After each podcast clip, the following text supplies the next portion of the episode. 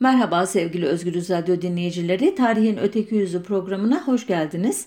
Bu haftanın önemli e, başlığı Türkiye Rusya e, buluşması ya da Erdoğan-Putin buluşması. Ben de konumu bu iki ülke arasındaki ilişkilerin e, tarihinden seçtim. Belki Osmanlı İmparatorluğu ile Rus Çarlığı arasındaki ilişkiler de ilginizi çekiyordur ama ben iki ülke arasında gayet sıcak ilişkilerin olduğu Atatürk e, Türkiye'si ile Lenin ve Stalin e, Sovyetler Birliği arasındaki döneme ayırdım programı.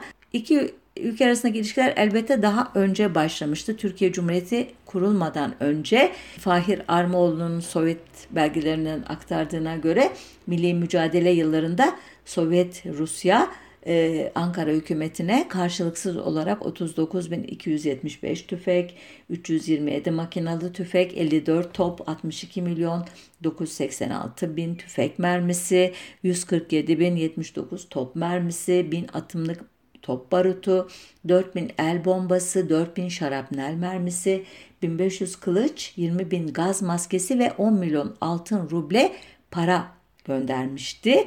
Yine Sovyet belgelerine göre 3 Ekim 1921 tarihinde e, Sovyet Rusya'nın Jivoy ve Jutki isimli iki destroyeri Trabzon'da Ankara hükümetine devredilmişti.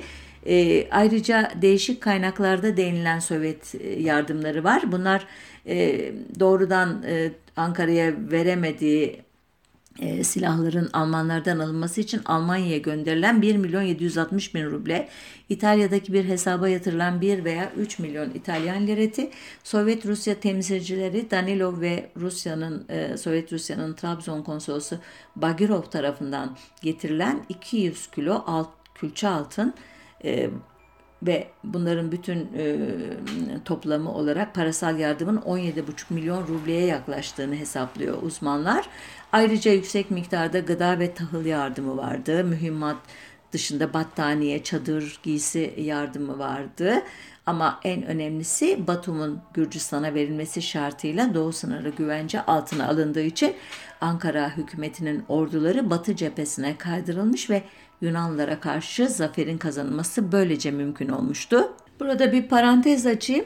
1920 yılında Buhara Cumhuriyeti'nin ilk ve son cumhurbaşkanı olan Osman Hoca'nın iddiasına göre Buharalı Müslümanlar Ankara'ya verilmek üzere Moskova'ya 100 milyon ruble teslim etmişler.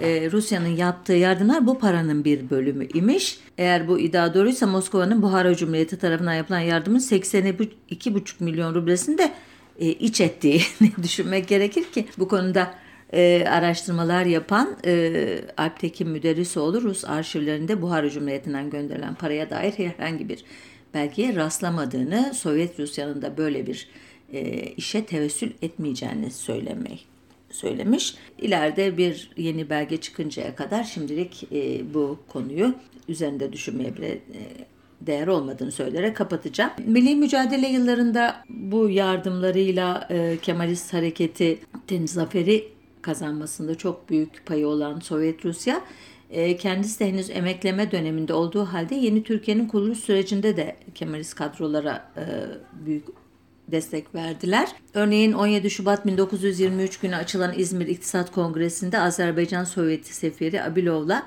Sovyet Rusya seferi Arolov'da bulunmuştu. Abilov'un sade bir baş selamı ile yetinmesine karşılık Arolov'un Türk usulü selam durarak yaşasın Türkiye, yaşasın ordu diye bitirdiği teşekkür konuşmasını delegeler yaşasın Ruslar nidalarıyla karşılamıştı. Ancak Aralov e, Mustafa Kemal'in yaptığı e, konuşmalardan anlamıştı ki Türkiye Sovyetler Birliği ile ilişkilerini bozma pahasına da olsa batıya yaklaşmanın planlarını yapıyordu. Nitekim İzmir İktisat Kongresi de Lozan Barış görüşmelerine ara verildiği bir dönemde karkış şartlarında alel ecelle e, toplanmıştı ve maksat Lozan'daki itilaf devletleri temsilcilerine milli mücadele yıllarındaki e, Sovyet Rusya ile flörtün artık devam etmeyeceği konusunda güvence vermekti. Bundan sonra e, yeni Türkiye'nin kapitalist yolda e, ilerleyeceğinin e, sözünü vermek anlamını taşıyordu. İleride bir gün özel olarak bu, bu kongreye dair bir program yaparsak neden böyle düşündüğümü daha iyi anlatabilirim size sanıyorum. Nitekim Aralov Mustafa Kemal'in üslubunun eskisi gibi Bolşevikçe değil Batılıca olduğunu fark edecek ve Moskova'ya gönderdiği raporda kongrede işte sosyalist bir hava olmadığını ve Türkiye'nin Sovyet Rusya'dan giderek uzaklaştığını yazacaktı. Gerçekten de özellikle Lozan görüşmelerinin e, boğazlarla ilgili oturumlarında Türkiye Sovyet Rusya temsilcisini dışarıda bırakan bir tutum izledi. Britanya e, heyetiyle bu konuyu çözmeye girişti ve sonunda e, Britanya'nın tezlerine yakın bir e, şekilde bağıtlandı Boğazlar konusu. Bu Sovyet Rusya'ya ilk ihaneti sayılabilirdi Türkiye'nin ama Sovyet tarafı ilişkileri bozmaya niyetli değildi ki 1924 yılının Şubat ayında bir ticaret heyeti gönderdi Türkiye'ye. Bu heyet e, İstanbul Ticaret ve Sanayi Odası'ndan dostane biçimde ağırlanarak e, e, Türk tarafı da bir anlamda karşılık verdi bu jeste. 1925 yılı iki ülke arasında biraz Türkiye'deki sola karşı siyasaların da etkisiyle önemli kültür ve sanat insanlarının Moskova'ya gittiği bir yıl aynı zamanda. Örneğin Muhsin Ertuğrul 1925'te İstanbul'daki tiyatrosu kapandıktan sonra Moskova'ya gitmişti. Orada Stanislavski ve Eisenstein gibi ünlü Rus tiyatrocuları ile çalışmalar yapmıştı. Daha sonra kendisine 13 Şubat 1925'te patlak veren Şeyh Said isyanının ardından İstiklal Mahkemesi'nde yargılanan ve ıı, komünist ıı, faaliyetlerinden dolayı 15 ıı, yıla mahkum olan TKP'li Nazım Hikmet de katılacaktı. İkili birlikte Rus sanat insanlarıyla tiyatro çalışmaları yapacaklardı ki bunlar arasında Tamilla, Spartaküs, 5 dakika gibi filmler de vardı. Türkiye'de e, Sovyet Rusya'ya karşı kaşların kalkmasına neden olan olay ise yine bu Şeyh Said isyanının başladığı ilk dönemde hatta ona karşı alınan sert tedbirlerin görüşüldüğü, takdiri sükun kanunun görüşüldüğü günlerde Pravda'da yayınlanan Türkiye haritası yüzünden oldu. Haritada Doğu Karadeniz bölgesi dediği yer Türk tarafının Pontus diye, Türk tarafının Doğu Anadolu dediği yer Ermenistan diye, Türk tarafının Güneydoğu Anadolu dediği bölge ise Kürdistan diye adlandırılmıştı. Ancak o günlerde İngilizlerle Musul konusunda sıkı bir bilek güreşi yürüten Türkiye, Sovyetler Birliği'nin desteğini de kaybetmek istemediği için Harciye Vekili Tevfik Güçlü Bey aracılığıyla Musul konusunda e, Sovyet sefaretine bilgiler vermeye devam ediyordu. E, bu flörtün e, sonucu olarak e, Sovyet tarafı o rahatsızlık yaratan haritayı e, 28 Ağustos'tan 29 Ekim'e kadar süren bir dönemde çeşitli fasılalarla e, tek tek e, işte ha, hatalı dediği Türk tarafının isimlendirmeleri böyle adım adım değiştirerek nihayet 29 Ekim 1925 günü e, Pravda'da doğru bir haritayı yayınlayarak gönlünü aldı diyeyim e, Türkiye'nin. 16 Aralık 1925 tarihinde de e, Cemiyeti Akvam yani bugünkü Birleşmiş Milletler'in öncülü olan kurum Musul sorunu konusunda Türkiye aleyhine bir karar aldığında Sovyet Rusya Türkiye'nin yanında e, durarak e, bir anlamda Birleşmiş Milletler'in özür dilerim Milletler Cemiyeti'nin başını çeken e, İngilizlere bir bayrak gösterdi. Neydi bu bir aradalık bayrak gösterme eylemi? 17 Aralık 1925'te Paris'te imzalanan Türk-Sovyet tarafsızlık ve saldırmazlık anlaşması. Bu anlaşmanın bir parçası olarak da e, Orta Doğu ve Türkiye ile Sovyet Rusya'nın ticari faaliyetlerinin yürütülmesi için Russo-Türk Karma Sovyet Türk şirketi kuruldu. Bu hava kültürel ilişkilere de yansıdı. 1926 yılında ilk bölümü Kızıl Yeni dergisinde olmak üzere Mustafa Kemal'in anıları yayımlandı. 19 Nisan 1926'da Ankara'da Sovyetler Birliği'nin yeni elçilik binası açıldı. E, Ziraat Bakanı Sabri Toprak e, Moskova'ya gitti. Sovyet TAS Telgraf Ajansı ile Anadolu Ajansı arasında bir bilgi paylaşımı anlaşması imzalandı. E, hızını kesmedi bu anlaşma imzalama trafiği 9 Eylül 1926'da Türkiye Sovyetler Birliği sınırına nihai halini veren protokol imzalandı ve nihayet 11 Kasım'da Harciye Vekili Tevfik Rüştü Bey Balkan Savaşları'nın ünlü Hamidiye zırhlısıyla Odessa'ya gitti. Bu Hamidiye zırhlısı e, aynı zamanda e, Kasım 1925'teki Şapka Kanun'a karşı direnen e, işte Ankara'nın mürteci dediği, yobaz dediği, devrim karşıtı diye nitelediği e, özellikle Rize'deki isyancıları denizden topa tutarak yıldırmayı deneyen e, bir zırhlı. Bu e, seyahatin maksadı geçmişte konuşulması ihmal edilmiş ufak tefek sorunları ele almak olarak açıklanmıştı gazetelerde. E, neydi bu sorunlar? Özellikle ticari ilişkilerde bir sıkıntı vardı. 1926'da Türkiye'nin Sovyet Rusya'dan ithalatı 8,5 milyon lira civarındayken Sovyet Rusya'ya ihracatı 5 milyon 200 milyon lira civarındaydı. Yani ciddi bir ticaret açığı vardı Türkiye aleyhine. Bir başka konu ABD'nin Standard Oil kumpanyası tekelci konumunu kullanarak Türkiye'ye sattığı gaz fiyatlarını tek taraflı belirlediğinde Türkiye Sovyetler Birliği'ne başvurmuştu ancak oradan gaz yağı satın alması mümkün olmamıştı. Bunlar da kırgınlıklara neden olmuştu. Bugün de biliyorsunuz benzeri şeyler yaşanıyor ama biz onların çoğunu duymuyoruz bile belki. Nihayet bu sorunlar 11 e, Mart 1927 tarihinde imzalanan Ticaret ve Seyri Sefahin Anlaşması ile aşıldı. Stalin'in Aralık 1927'deki 15. Parti Kongresi'nde söylediği emperyalist kamptaki çelişkiler hesaba katılmalı, savaş ertelenmeli, barışçıl ilişkilerin korunması için gerekli tüm önlemler alınmalıdır. Sözleriyle uyumlu olduğu anlaşılan bu anlaşmaya göre e, Sovyetler Birliği Türkiye'nin uygun göreceği yerlerde e, ticaret temsilciliği açacak. Türkiye ise Batum transit hattından serbest geçiş olanağına kavuşacaktı. Bu uygun görülen yerler daha sonradan belirlendi. İstanbul, İzmir, Trabzon, Mersin, Erzurum, Konya ve Eskişehir e, idi bu iller. Sovyetler Birliği Türkiye'den satın alacağı 10 ürüne ki bunlar soğan, tereyağı, canlı et, ham pamuk, ham yün, ipek bece yumurtası, işlenmiş e, deri gibi e, mamuller bunlar için gümrük vergisi muafiyeti tanıyacaktı. Yaş üzüm, badem, kabuksuz fıstık, limon ve portakal içinde bazı indirimler yapacaktı.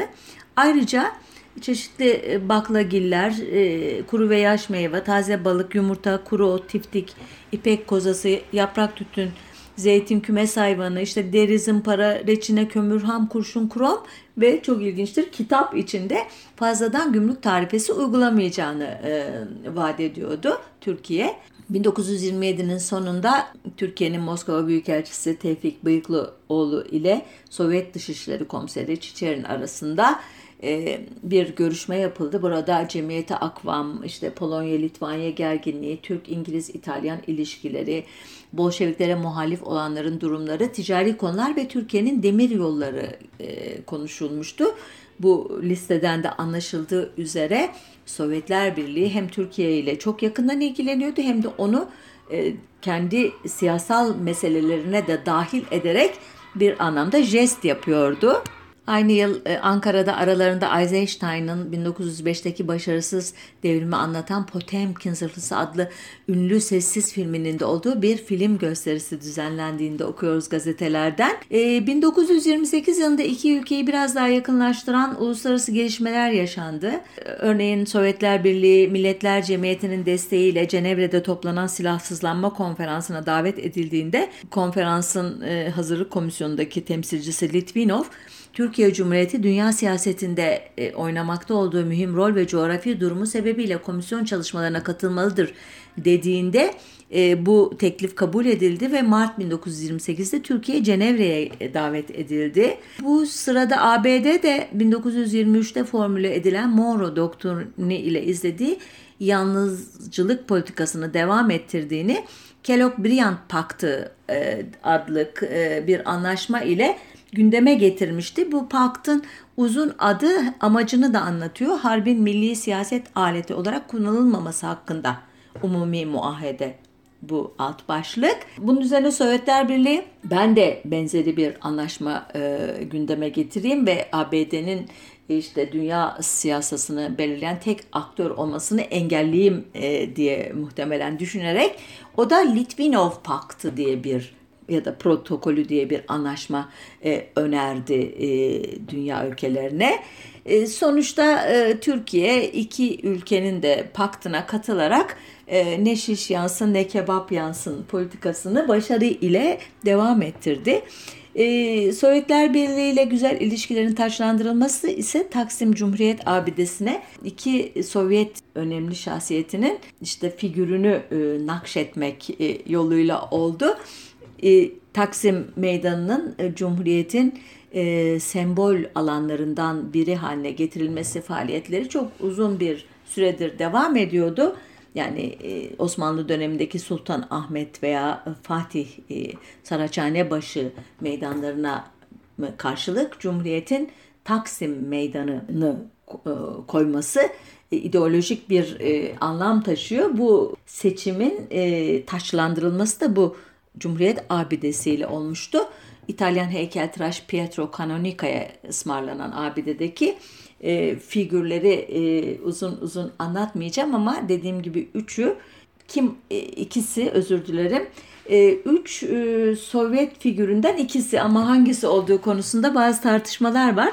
E, iddialardan e, iddialara göre biri e, Rusya Sovyet Federatif Sosyalist Cumhuriyeti'nin uzun adıyla e, Türkiye Büyükelçiliğini yapmış Semyon Ivanovich Arolov'a ait. Diğeri ya Ukrayna Kızıl Ordusu'nun generallerinden Mihail Vasilyevich Frunze ya da 1925-1940 arasında Sovyetler Birliği'nin Halk Savunma Komiseri olan e, Kliment Efremovich Voroshilov ki bu son iki aktör de Türkiye'ye, Ankara'ya ziyaretlerde bulunmuş e, önemli asker figürleri Sovyetler Birliği'nin. E, 1928 e, yılında özür dilerim 1929 yılında e, Türkiye'nin e, önemli bir e, misafiri vardı. Bu kişi e, Lenin'den sonra Sovyet iktidarının en önemli varisi olarak görülen ancak Stalin tarafından ustalıkla tasfiye edilen Leon Trotsky adıyla tanıdığımız Lev Davidovich Bronstein idi. E, Trotsky 20 Ocak 1929 günü sürgün emrini aldıktan sonra e, Türkiye'yi seçmişti e, görünüşte. Aslında bu danışıklı bir e, iltica idi. Bizzat Çiçeri'nin ricası üzerine Türkiye bazı şartlarla Troçki'ye ev sahipliği yapmayı kabul etmişti. Bu şartlar Troçki'nin siyasi mülteci statüsünde olması ancak siyasi konuşmalar yapmaması ki bunu komünizmi öven konuşmalar diye okuyun. İkinci şart Sovyetler Birliği'nin de Troçki'ye yönelik suikast girişimde bulunmamasıydı. Anlaşmaya göre Troçki bir başka ülkeye gitmekte özgür olacaktı. Sonuçta Moskova bu şartları kabul edince Troçki ve ailesine ki eşi Natalya ve oğlu Sedov idi bu aile vize verilmiş ve sürgünler Lenin'in küçük adını taşıyan İliç gemisiyle Odessa'dan yola çıkmıştı. Gemi 12 Şubat 1929 günü e, İstanbul'a geldi ve Troçki'nin ilk ikametgahı İstanbul'daki Sovyet konsolosluğu oldu. Bu sırada dünya basını Troçki İstanbul'a şeklinde başlıklar atıyordu. Yerli basının da ilgisi çok büyüktü. E, Almanya'ya yaptığı iltica başvurusuna cevap beklerken basına yaptığı açıklamalar yüzünden Sovyet yönetimi rahatsız olunca Türk polisi tarafından Tokatlayan oteline götürülmüştü e, Troçki. Bu sırada gazetelerle verdiği mülakatlarda bir miktar para da kazanmıştı. E, ardından e, İstanbul'un Şişli'sinin Bomonti semtinde bir daireye taşındı. Ancak komşuların evin önünden e, ayrılmayan gazeteci ve polis ordusundan rahatsız olması üzerine yine polis marifetiyle denetimi, gözetlenmesi kolay olacağı düşüncesiyle Büyük Adadaki Arap İzzet Paşa Köşkü'ne taşındı. Kiracı olarak elbette bazen basında Troçki'nin evi diye tarif edildiğini görüyoruz bu köşkün. Hayır kiralanmıştı. Bu köşkte Rus Devrimi adlı eseriyle Hayatım adlı biyografisini kaleme aldı Troçki. Köşk önce Stalin'in adamlarının kundaklaması sonucu olduğu sanılan ancak sonradan anlaşıldığı üzere eşi Natalya'nın açık bıraktığı şofbenden çıkan yangınla yanarken Troçki'nin belgeleri, kitapları ve yazmaları da kül olmuştu. Biliyorsunuz Troçki'nin e, sonu çok acı oluyor. 20 Şubat 1932'de Stalin tarafından Sovyet vatandaşlığından atılıyor. Yine o sırada İstanbul'da. 1933 Ocak ayında kızı Zina Hitler rejiminin altında Berlin'de intihar etmeye zorlanıyor. Onu çok sarsıyor bu. Daha sonra oğlu Lev Sedov da öldürülecek ve sonunda 17 Temmuz 1933'te aldığı vizeyle İstanbul'dan ayrılarak Fransa'ya gidecek. Burada iki yıl kalacak. Sınır dışı edildikten sonra Norveç'e gidecek. İki yıl sonra Oradan da ayrılacak ve 9 Ocak 1937'de Meksika'ya sığınacak ve 1940 yılında burada hayatı sonlanacak bir suikastçı tarafından 21 Ağustos 1940'da henüz 60 yaşında iken. Bu hikaye yaşanırken arka tarafta iki ülke arasında ilişkileri gölgeleyen olaylar da vardı. Bunlardan biri 30 Mayıs 1928'de Türkiye ile Mussolini İtalyası arasında imzalanan e, bir anlaşma idi. Yine e, aynı yıl Türkiye'nin Osmanlı İmparatorluğundan kalan borçların ödenmesi konusunda alacaklı batılı devletlerle anlaşma imzalaması ve bunun şerefine 12 Ekim 1929'da bir Britanya filosunun, Akdeniz filosunun İstanbul'u ziyaret etmesi ve filo komutanının Mustafa Kemal tarafından kabul edilmesi Sovyetler Birliği'ni çok rahatsız etmişti. Nihayet 1929'da yaygın bir komünist tevkifatı oldu. Bunun da e, doğal olarak e, rahatsızlık yarattığını söyleyebiliriz. Ve sonunda Türkiye'ye yakın markajı almak için 12 e, Aralık 1929 e, günü Sovyetler Dışişleri Komiser Yardımcısı Karahan Türkiye'ye geldi. E, bu ziyaretin görünüşteki nedeni yakında sona erecek olan 1925 tarihli Türk-Sovyet Dostluk ve Saldırmazlık Paktı'nın yenilenmesi ve ek protokollerle genişletilmesi idi. Sonuçta anlaşma imzalandı ve bu anlaşmanın ikinci maddesi ile de şöyle bir taahhütte bulundu taraflar birbirine. Taraflardan her biri kendisiyle öteki tarafın kara veya denizinden doğrudan doğruya komşusu olan başka bir devletler arasında yayınlanmış vesikalar dışında hiçbir taahhüt bulunmadığını açıklamıştır. Taraflardan her biri öteki tarafa bildirmeksizin onun kara veya denizden doğrudan doğruya komşu olan devletlerle siyasi anlaşmalar yapmayı amaçlayan görüşmelere girişmemeyi ve bu anlaşmaları ancak söz konusu tarafın onamasıyla yapmayı üstlenmiştir. İşte şüphesiz bu devletlerle tabi ilişkilerin kurulması yahut sürdürülmesi maksızına yönelik olan ve yayınlanacak bulunan vesikalar bunun dışındadır. Şimdi kastı ne? Öncelikle bu kara ve denizden komşular kimdi diye sorulabilir. Bu gizli bir protokolle e, kayda geçirilmiş ki bunlar Türkiye için İran, Irak, Bulgaristan, Yunanistan, İtalya, Britanya e, ve Suriye hesabına Fransa ne alaka diyeceksiniz? E, e, şey İtalya, Britanya, Fransa. Hadi Suriye dolayımıyla Fransa anlaşılır ama diğerleri çok garip hakikaten. Rusya için de İran, Afganistan, Çin, Moğolistan, Japonya, Finlandiya, Estonya, Letonya, Polonya, Romonya ve Britanya. Müthiş bir çerçevesi var. Bu maddeye bakılırsa Türkiye giderek Sovyetler Birliği'nin etki alanına giriyordu. Nitekim 17 e, Aralık 1931 tarihinde imzalanan Karadeniz ve ona bitişik denizlerde deniz kuvvetlerinin sınırlandırılmasına ilişkin protokol ile kontrol biraz daha arttı. Bu protokole göre taraflar diğer tarafa 6 ay öncesinden bildirmeden Karadeniz'deki ve yahut ona bitişik denizlerdeki donanmalarını güçlendirecek bir savaş gemisini tezgaha koymamayı veya sipariş etmemeyi taahhüt ediyorlardı. Karadeniz'e bitişik denizler ne hangileri? Marmara ve Ege Denizi olduğundan bu protokol daha çok Türkiye'yi taahhüt altına sokuyordu. Ee, Sovyetler Birliği için ek bir e, alan yoktu. Bu e, şey e, o, o dönem çok net anlaşılmadı belki ama Yine de e, Türk tarafı e, 1932 yılının Nisan ayında bir he, yüksek heyetle Sovyetler Birliği'ne gitmeye karar verdi. Heyetin başında İsmet Bey vardı başvekil, Harciye Vekili Tevfik Rüştü Bey, CHP Umumi Katibi Recep Peker, Uşak Şeker Fabrikası Müdürü Remzi Bey ve İstanbul Milletvekili Alaaddin Cemil, işte İktisat Bakanlığı Özel Kalem Müdürü Ahmet Şerif Onay.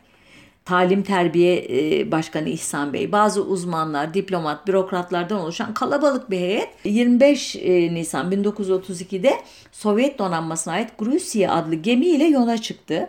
Gemi Odessa'da demirledi önce. Burada e, kendisini ağırlayan topla İsmet Bey bir konuşma yaptı. Ardından heyet Moskova'ya geçti.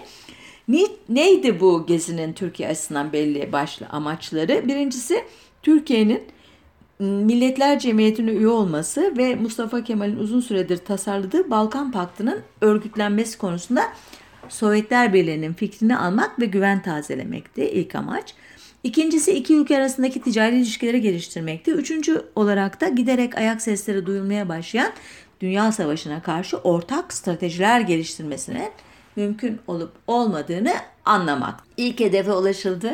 Türkiye'nin 18 Temmuz 1932 tarihinde Milletler Cemiyeti'ne üye olmasıyla belli oldu. Türkiye üye olurken e, Cemiyet Misakı'nın 16. maddesine bir çekince koymuş ve Sovyetler Birliği salgıgan taraf olmadığı sürece Türkiye'nin 3. devletlerin Sovyetler Birliği'ne yaptırımlarına katılmayacağını açıklamıştı. Ne kadar güzel farkındaysanız şeyi Sovyetler Birliği'nin e, özenle dokuduğu bu kilimin desenleri hep Sovyet e, tarafının lehine o zaman da.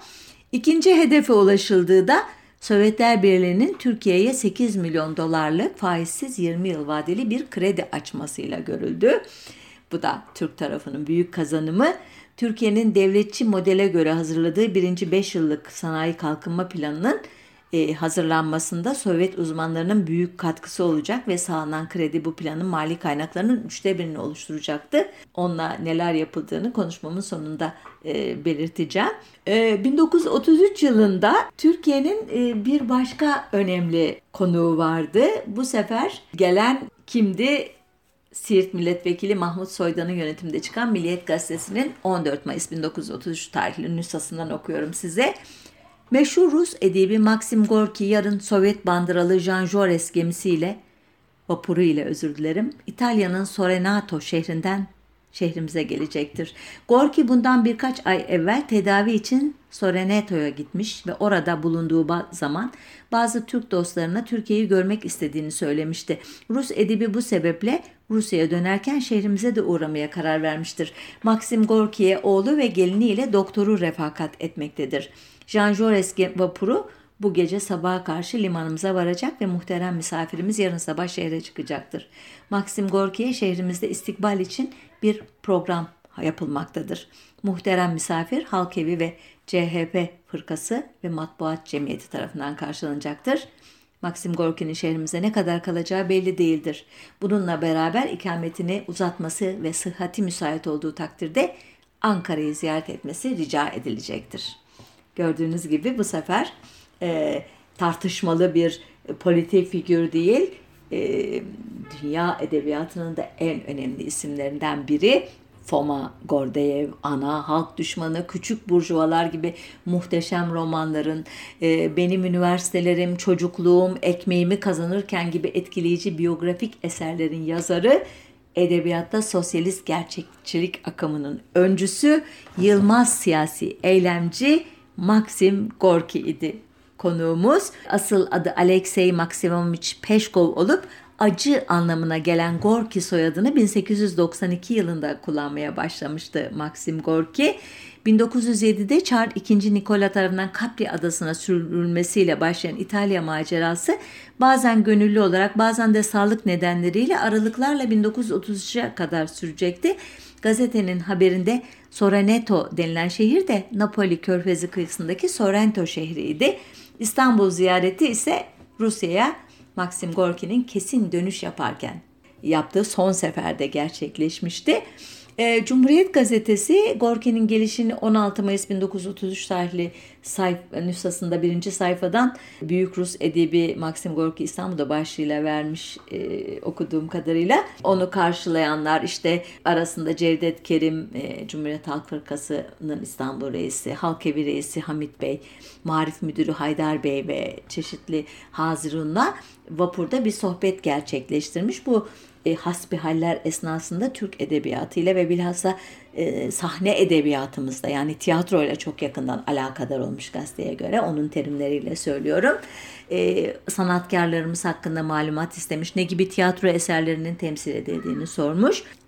Heyete e, bu seyahatten dolayı çok mutlu olduğunu ancak rahatsızlığı yüzünden İstanbul'da da çok kalamayacağını e, Ankara'ya da çok gitmek istediği halde gitmesinin mümkün olmadığını söylemiş. Eğer bir kez daha gelirsem memnuniyetle uğrarım demiş. Gazeteye göre Gorki Türkiye ve Rusya arasındaki büyük dostlar ve iki memleketin inkılaplarındaki benzeyişlere de işaret ederek şunları söylemiş. İlginç bulduğum için size de okuyacağım. E, umarım zamandan da çok çalmıyorumdur. Şöyle diyor. Her iki devletin eski idarelerinin tazyiki yüzünden her saha, sahada inkişaf edemeyen fıtri kabiliyet ve zekalarının inkılabın temin ettiği iyi şartlar içinde inkişaf ettiğini yani geliştiğini görmekle çok haz ve sevinç duyuyorum. Ben Türkiye'yi ve Türkleri çok severim. Esasen gençliğimde Rusya'daki Kazak ve Kırım Türkleri arasında uzun zaman bulundum. Bu yakın temaslar bende Türklüğe karşı derin sevgiler uyandırdı. Rusya Türkleri arasında çok kıymetli edipler yetişmiştir. Bunların bazı eserleri Rusça'ya tercüme edilmiştir. Türklerden bahseden eserlerim de vardır.'' Son zamanlarda sıhhatim çok sarsılmıştır. Tek ciğerle yaşıyorum. Kalbimden de muzdaribim. Fakat buna rağmen Türkiye hakkında yeni bir eser yazmak arzusundayım. Son eserim olan büyük bir romanın son cildini de ikmal etmek üzerindeyim, üzereyim. Bundan sonra gazetelerde Maxim Gorki'nin e, İstanbul'da yaptığı hızlı e, e, gezileri okuyoruz. Yanında Rus sefiri Suriç, Rusya konsolosu ismi verilmiyor gazetede. TAS Ajansı'nın muhabiri ve şehirdeki Sovyet kuruluşlarının e, temsilcileriyle birlikte hem bu Rus e, mahvillerine bir ziyaretler yapmış hem de Taksim Abidesi'ni, Sultanahmet'i, Ayasofya Camii'ni, Süleymaniye Camisi'ni. O sırada Ayasofya henüz müze yapılmamış onun için cami dedim. Asar Atika Müzesi'ni ki Aya İrini Kilisesi'nde e, idi o sırada müze. Eski Eserler Müzesi diğer Türkçeleştirmiş adıyla ve Edirne Kapı'yı gezdikten sonra vapura dönmüş. Sonra bir yemeğe katılmış. İşte ondan sonra da 15 Mayıs günü saat 17'de Odessa'ya doğru yola çıkmış gemisi. Bu yıl 1933 yılı Cumhuriyet'in e, ilanının 10. E, yılı bildiğiniz üzere 10. yıl e, kutlamaları için Türkiye'de çok büyük hazırlıklar e, yapılıyor bu o yılda. E, buna e, bir e, katkı da yine Sovyetler Birliği'nden geliyor. Türkiye hakkında bir belgesel hazırlamaları için Rus sinemacılar Sergey Yutkevich ve Lev Oskorovich Arnstam Türkiye'ye davet ediliyorlar. İki sinemacı bir yıllık bir çalışma sonunda Ankara, Türkiye'nin Kalbi adlı bir belgesel çekiyorlar. Bunun karşılığında da e, Moskova'da Cumhuriyet'in 10. yıl münasebetiyle Türk Kurtuluş Savaşı tablolarından oluşan bir sergi açılıyor. Yine bu yıl ressamlar, Türkiye'li ressamlar Zeki Faik, İzer Nurullah Berk, Elif Naci, Cemal Tollu, Abidin Dino ve heykeltıraş Zühni Zühtü Müridoğlu tarafından kurulan D grubu sanatçılarının yapıtları Ankara Türkiye'nin Kalbi filmini çekerken görüp çok beğenen yönetmen Yutkoviç bu sanatçıların bazı e, resimlerini 1936'da ee, Moskova ve Leningrad'da sergilenmesini sağlıyor. Sergiler 1937'ye kadar sürüyor. Ardından 13 Rus sanatçısı konser için İzmir'e davet ediliyorlar. Atatürk'ün emriyle sanatçılara Türkiye'yi ve Ege'yi anımsatan hediyeler veriliyor. E, ardından Yutkovich'in daveti üzerine ressam Abedin Dino Rusya'ya gidiyor. E, burada Lem Film stüdyolarında ressam olarak çalışıyor. E, Sovyet yönetmenlerle film çekimlerine katılıyor ünlü tiyatro kuramcısı Stanislavski ile sahne krokileri çiziyor.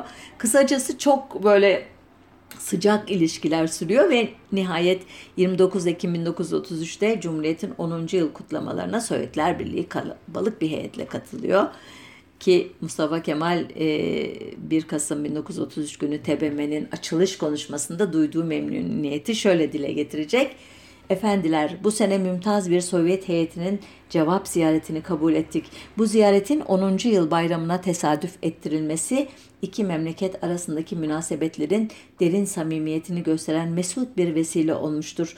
İki memleketin çetin zamanlarında kurulmuş 15 senedir türlü imtihanlardan daha kuvvetli çıkmış bir dostluğun daima yüksek kıymeti haiz olması beynelmilel sulh için değerli ve ehemmiyetli bir amil olduğunda tereddüt edilemez. Ertesi yıl ya da 1929 ile 34 arasında Sovyet Rusya'da Mustafa Kemal'in 15-24 Ekim 1927 tarihli CHP Kongresi'nde okuduğu 36,5 saatli büyük nutkun ilk Büyük Nutkun ilk baskısının Sovyetler Birliği'nde Türkçe olarak yapıldığını söylemeyi unuttum. Yani ilişkiler karşılıklı adımlarla örülüyor. Tek taraflı değil o yıllarda. Ama e, esas olarak e, arada imzalanan o önemli ticaret ve e, işte dostluk anlaşmasıyla e, 1934-1938 yıllarını kapsayan birinci 5 yıllık sanayi programının bir parçasını oluşturan başta tekstil olmak üzere kimya, madencilik, demir, çelik, kendir, keten, kağıt, selüloz, kükürt ve seramik alanlarında Sovyet Rusya'nın yatırımlar yapması e, öngörülmüştü. E, 21 Ocak 1934'te imzalanan protokolle uygulamaya geçildi ve arkasından e, Nazilli Basma, Ereğli Bez, Malatya Pamuklu Dokuma, e, Bursa Yün İpliği, Gemlik İpek Fabrikası, İzmit Kağıt Selüloz, İstanbul Cam, Keçiborlu Kükürt, Zonguldak Antrasit tesisleri, e, Kayseri Bez e, Fabrikası, özür dilerim arada atladım. Bunların gerçekleştirilmesi Sovyetler Birliği'nin teknik ve mali yardımı ile mümkün oldu. Gerçekten de e, milli mücadeledeki silah, mühimmat, para ve malzeme yardımıyla bu e, askeri zaferin kazanılmasına çok önemli payı olan Sovyetler Birliği e, buraya kadar anlattığım hikayede siz de e, muhakkak fark etmişsinizdir. Türkiye'yi uluslar arena, uluslararası arenada önemli bir aktör yapmak için ki elbette ideolojik nedenleri var bunun. Onu Batı Türkiye'yi Batı bloğuna kaptırmamak, onun paydaşı, yandaşı, destekçisi yapmamak için en azından tarafsız kalmaya zorlamak için e, atıyor pek çok adımı ama aynı şeyleri ABD'nin, İngiltere'nin, Fransa'nın yapmadığını, Türkiye'yi adeta çantada keklik gören e, bir anlamda beyaz adamın üstten bakan tavrı ile Türkiye'yi e, bizden başka gidecek e, yerin yok ki diyerek adeta kendilerine mahkum gören Batı bloğuna karşı Sovyetler Birliği'nin en azından sembolik anlamı yüksek jestler yaptığını siz de fark etmişsinizdir. Türkiye Sovyetler Birliği ile bu yakın ilişkilerine rağmen içeride komünistlere göz açtırmıyordu elbette. Örneğin 1925 yılından beri 1 Mayıs kutlamaları yasaktı. Nazım Hikmet'e ve elbette başkalarına 15 yıllık, 10 yıllık hapis cezaları da bu kutlamalar yüzünden verilmişti. Ancak 1934'te Türk sanayisinin cihazlandırılması için Ankara'da Sovyetler Birliği ile bir protokol imzalandığında bir Türk saylavlar heyeti ki o yıllarda milletvekili değil saylav deniyordu 1 Mayıs törenlerine katılmak üzere Moskova'ya ve Leningrad'a gitmişlerdi. 1935 yılında Montreux Boğazlar Sözleşmesi'nin arifesinde boğazlar konusunda Türk tezlerine destek sağlamak için Türkiye'den bir başka saylavlar heyeti daha Moskova'daki 1 Mayıs törenlerine katıldı. Daha da ironi 21 Mart 1935 tarihli Cumhuriyet Gazetesi'nde yayınlanan 1 Mayıs bayramını Sovyetler Birliği'nde geçiriniz şeklindeki ilandı. Görülen oydu ki hükümet için 1 Mayıs bir turizm faaliyetiydi. Ancak dahası da vardı. Türkiye bütün bu desteklere, çabalara e, maalesef bence yine e, 1923 Lozan'da yaptığı gibi hiç hoş olmayan bir e, tavırla cevap verdi. Ne zaman 1936 yılında e, boğazların e, statüsü yeniden belirlenirken e, Sovyetler Birliği'nin e, yoğun e, desteğine rağmen yine e, onları e, göz ardı eden İngilizleri esas aktör kabul eden bir tavır takındı Türkiye. Elbette Sovyetler Birliği'nin ciddi itirazı olsaydı Montreux Boğazlar Sözleşmesi 20 Temmuz 1936'da imzalanmazdı. Ama dediğim gibi Türkiye e, Sovyetler Birliği'nin e, bütün bu adımlarına e, büyük bir e, ihtiyatla, mesafeyle ya da e, bazen de düşmanlıkla cevap verdi. Bunun temel nedeni de kurucu e, kadroların e, anti-komünist e, duruşları, komünizmi Türkiye'nin e, başına gelmiş e, gelecek büyük bir felaket olarak e, görmeleri. E, bunu hatırlarsanız Özgür Radyo'daki iki programda uzun uzun ele almıştım. Cumhuriyet dönemi ve onun öncesinde e, sosyalist, komünist e, fikriyata yaklaşım ve Cumhuriyet döneminde bu yaklaşımın nasıl düşmanlığa dönüştüğünün hikayesini e, sayfalarımızda bulabilirsiniz e, deyip burada noktayı koyayım. E, Sovyetler Birliği e, bütün bu işte ne diyeyim size karşılık görmeyen e, ilişkilere rağmen Atatürk sonrası dönemde de e, Türkiye ile e, teması sürdürecek ve Türkiye'nin çok önemli stratejik işletmelerinin Seydişehir Alüminyum işletmesi gibi İskenderun Demir Çelik gibi e, kuruluşlarının finansman desteği verecekti. Elbette arada İkinci Dünya Savaşı sırasında yaşanan bazı e, krizler var. İşte Stalin'in boğazlarla ilgili veya Kars, Ardahan, Artvin e, ile ilgili sınır düzenlemesi taleplerine ilişkin. Bunlar başlı başına bir program konusu olacak. Önemli konular çünkü çoğu tevatürden oluşan bu iddiaların e, iki ülke arasındaki ilişkileri e, zehirlediğini biliyoruz. Bir başka programda ele almak üzere hızlıca atlayayım ve bu programı e, 1933 yılında işte çekilen Ankara Türkiye'nin kalbi belgeselinin başına 1969 yılında gelenlerle bitireyim. Diplomasi örtüsünün altına saklanmış Sovyet düşmanlığının e, ateşi e, diyorum ben e, Türkiye'deki hissiyata.